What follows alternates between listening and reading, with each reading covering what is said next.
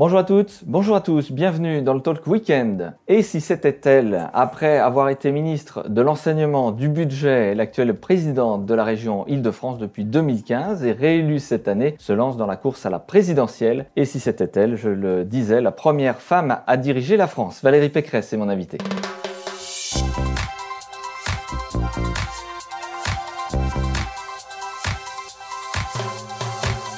Bonjour Valérie Pécresse. Bonjour un vrai défi Vous vous sentez prête? Oui, je me sens prête. Et c'est pour ça que je me lance. Je me sens prête parce que je vois notre pays euh, qui décline, je vois notre pays qui est immobile, qui n'arrive pas à décider. Je vois un président de la République euh, qui crame la caisse euh, à la veille des élections sans se soucier des nouvelles générations. Je vois une crise d'autorité généralisée dans le pays. Alors oui, je suis prête à relever le camp.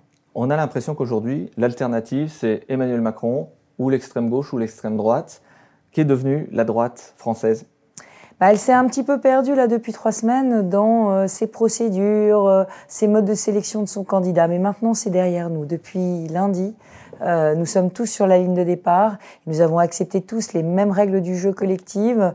C'est les Républicains qui seront le parti de la reconquête et de l'alternance. Donc, j'invite tous ceux qui nous regardent à adhérer aux Républicains pour désigner le candidat de la droite. Avec une petite particularité, c'est la nécessité d'être adhérent LR. Mais vous allez peut-être trouver euh, des aficionados de Valérie Pécresse qui refusent en fait ce camp LR. Comment faire pour voter pour vous s'ils n'ont pas leur carte? Je crois que vous étiez contre d'ailleurs ce système.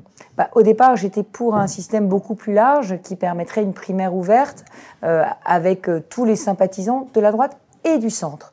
Aujourd'hui, bah, ce ne seront que les sympathisants, les militants de la droite qui pourront voter, mais on peut devenir adhérent jusqu'au 15 novembre.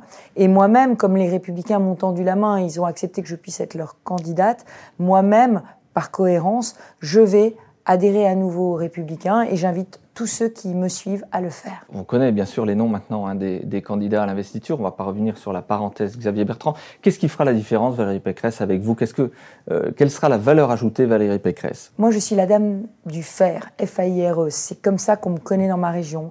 J'apporterai un programme très complet, très cohérent et très crédible. Vous voyez, sur l'immigration, tout le monde parle d'immigration zéro. Ça n'existe pas. Le 24 avril, personne ne peut dire j'arrête l'immigration. En revanche, moi, j'ai mis en place une proposition de loi constitutionnelle avec un système de quotas à l'américaine. Ça, c'est crédible. Choisir les étrangers qu'on accueille, leur demander des garanties d'intégration, ça, c'est crédible. Pareil sur la sécurité. Le vrai sujet, c'est la justice, et on le sait bien, qui est noyée, qui est thrombosée. Il nous faut un plan sec pour la justice. C'est celui que je proposerai. Sur l'école, l'école, c'est la fabrique de la France. Aujourd'hui, elle est euh, abîmée. notre niveau baisse. Les jeunes ne veulent plus devenir enseignants. Là aussi, je propose de relever l'école avec des vraies propositions concrètes. Le retour aux fondamentaux, un examen d'entrée en sixième pour consolider ses acquis, la possibilité de régionaliser le recrutement des profs, une réserve éducative nationale avec des professeurs retraités pour le soutien scolaire. Dans mon projet, vous trouverez plein d'idées. On est sur une sortie de crise Covid, Valérie Pécresse, avec un taux de chômage en France toujours à 8%, et pourtant de nombreuses entreprises, et ça doit être le, son de cloche qui vous revient également. De partout. Rencontrent effectivement des difficultés de recrutement. On, a, on parle d'un million d'emplois pour voir en France. Comment vous expliquez cette incohérence? Et Parce que les métiers changent. La Covid a tout transformé. Aujourd'hui, on, doit se réindustrialiser pour faire revenir nos, nos, productions stratégiques.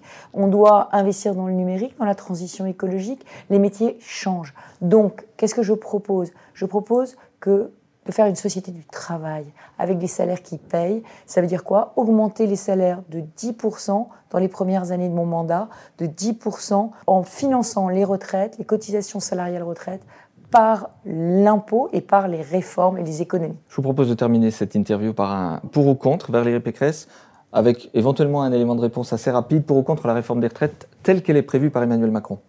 Contre, je crois qu'il faut dire la vérité aux Français, il faudra travailler jusqu'à 65 ans, sauf dans les métiers les plus pénibles où il faudra tenir compte de la pénibilité, et il faudra mettre un minimum contributif, une retraite minimum à, au SMIC net pour ceux qui auront travaillé toute leur vie. Pour ou contre la fin du quoi qu'il en coûte Il va falloir mettre fin au quoi qu'il en coûte. Vous savez que nous sommes 26e sur 38 des grands pays de l'OCDE sur le coût de la crise Covid. Ça veut dire qu'on a trop dépensé, mal dépensé cet argent, et c'est les générations futures qui vont trinquer. Pour ou contre la refonte de l'impôt euh, et la priorité à vos yeux s'il devait y avoir une refonte de l'impôt? Beaucoup de priorités. La première, c'est, comme je vous l'ai dit, la baisse des charges salariales sur les salaires nets pour pouvoir gagner plus et que le travail paye plus que l'assistance. C'est la priorité. Mais vous savez qu'il y a beaucoup aujourd'hui euh, de, de d'épargne qui a été faite euh, par les ménages. Moi, ce que je souhaite, c'est qu'on puisse avoir un choc de transmission de patrimoine, donc défiscaliser les dons des parents et des grands-parents vers les petits-enfants. Et puis, je veux doubler le crédit d'impôt à domicile pour les familles et pour les aînés, pour pouvoir permettre le maintien à domicile des aînés, la garde d'enfants. On a des prix qui grimpent, Valérie Pécresse, carburant, le gaz, l'électricité, certains parlent déjà euh, d'un début d'inflation. Quelles mesures concrètes vous proposez On a cette augmentation effectivement de 10% des, des, salaires. Est-ce que euh, vous avez conscience de cette difficulté pour certains foyers de finir les mois?